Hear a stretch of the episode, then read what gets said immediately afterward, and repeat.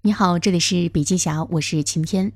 今天为您分享的内容呢是华为高级管理顾问田涛在华为大学高研版的讲座内容整理，欢迎收听。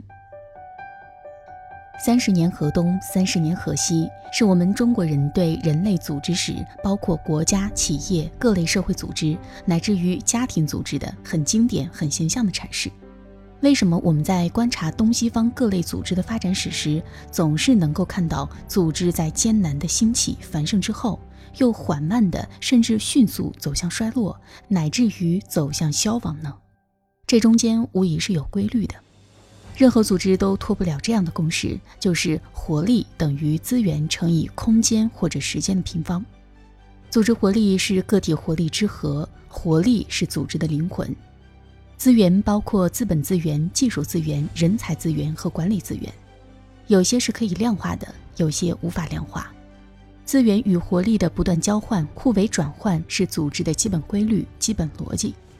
但是，一旦有了空间和时间的交错，尤其是时间这样一个矢量的必然介入，就意味着机会，意味着弱小对强大者的超越，意味着时空纠缠，永无完美。时间是任何完美形态的杀手，因此，如果一个组织活得足够长久，那么以往所有的胜利都是烟云。华为到一七年就有三十年了，那么未来的三十年就是核心的三十年。华为走向平庸式衰败，或者是急剧式死亡，也是不意外的。所以，无视过往的成功，无视过往的胜利，不断与组织病变、组织熵增做斗争。是公司的高层领导者群体必须常有的危机意识。在华为发展的前十多年，华为与西方竞争对手们之间的关系是非对称的竞争态势。但是三十年后，为什么那些百年巨头一个个皇冠落地、辉煌不再，乃至像摩托罗拉这样的公司已经成为历史烟尘中的伟大符号？相当重要的一点跟资源活力要素的动态匹配有关系。时间造就伟大，时间也是腐蚀剂。华为创立的前十多年拥有怎样的资源特征呢？首先，资本短缺。华为创办时只有两万一千元人民币，长达二十年，资本短缺都极度困扰着公司的扩张与发展。IPD，尤其是集成供应链变革，为什么没能按照 IBM 专家们设计的方案一步到位呢？原因就是零二年公司业绩出现重大的困难，只能在变革上砍资金，才导致变革没有达到理想的预期。资本短缺当然无技术，人才短缺无管理，这也是华为早期的几大特征。比如人才短缺，今天的华为可以在全球范围内吸引世界一流人才，但是在二十年前，想要从国内一流大学招聘一流人才是非常非常艰难的。究竟是什么因素使得华为这个无资本、无技术、无人才、无管理的小草，能够在过去二十多年蓬勃生长，在与西方巨头们的非对称竞争当中追赶乃至超越他们呢？相当重要的空间因素就是改革开放与全球化，这是华为过往三十年最大的优势环境。没有这样一个外部空间，像任正非这样的人。尽管拥有巨大的抱负和野心，也不可能揪着自己的头发离开地球。第二是特区环境下的制度创新。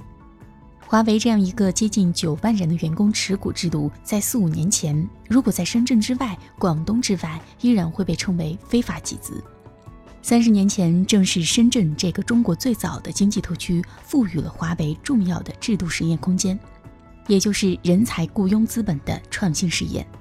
华为基本法给华为确定了一个崭新的制度设计，这个制度设计就是劳动者加资本人的双栖制度。但是在资本人跟劳动者的关系当中，华为的核心价值观强调以奋斗者为本，从而界定了华为不是一家股东利益最大化的公司，而是一家劳动者优于和先于股东进行价值分配的制度创新公司。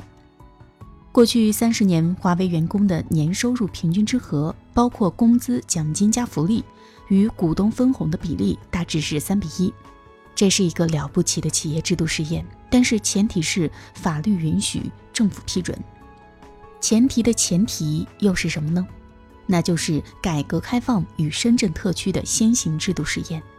所以，早期的华为可以说是资源匮乏背景下的无中生有。非物质资源制度创新的力量，在华为的发展历史当中起到了巨大的作用。第三，创始人野心宏大，高层领导群体头脑不发热，拒绝机会主义，拒绝多元化。在华为从小发展到大的过程当中，任正非带领十几万人始终聚焦主航道。第四，也是根本的企业文化要素，也就是华为始终坚守以客户为中心。西方公司为什么在与华为三十年的竞争当中，从早期的傲慢与不屑，到后来大多数走向衰落呢？原因有以下几点：第一，这和多数西方公司是上市公司有绝大的关系，他们都走了资本最大化的道路，是资本意志而不是企业家的意志在左右企业的长期战略。资本是贪婪的，更是谋求短期回报的。第二。在华为创业的早期，通信行业的西方公司平均司龄九十九岁，他们拥有巨大的资本优势、人才优势、技术与产品优势和良好的管理。但是这些资源态势既是优势也是劣势。负营养症带来的劣势：傲慢、超高利润和低服务。我访谈过一些国内运营商主管，他们都讲到二十多年前华为跟西方公司的一个重大区别。西方公司的确技术一流、设备一流、人才一流，但是他们在最关键的地方出了问题，就是对客户的傲慢自大。华为则是出了问题，二十四小时响应，半夜两三点去机房里修设备是常有的事情。一个把客户真正当做上帝的人，客户可以原谅他、接纳他，愿意给华为公司更多的机会。并且华为在市场成功的同时呢，能把赚到的钱都投入到研发中，所以技术和产品也越来越好。赢得一场战役靠的是军事力量，打赢一场战争需要的是精神力量。空间环境是精神力量的试金石，阵地战比拼的是组织意志。今天华为在全球一百七十多个国家有市场分布。我走过一些非洲、中东的落后国家和地区，发现这些市场都是公司一口一口用血和泪的付出啃下来的，用巨大的牺牲精神、奉献精神一步一步拼下来的。二十多年来，西方公司节节败退，华为一步一步地把西方公司的传统市场，乃至于今天的欧洲，包括北美的一些发达国家的市场拼下来、啃下来，背后比拼的是文化。是制度。好了，今天的内容分享就到这里了，感谢收听，我们明天见。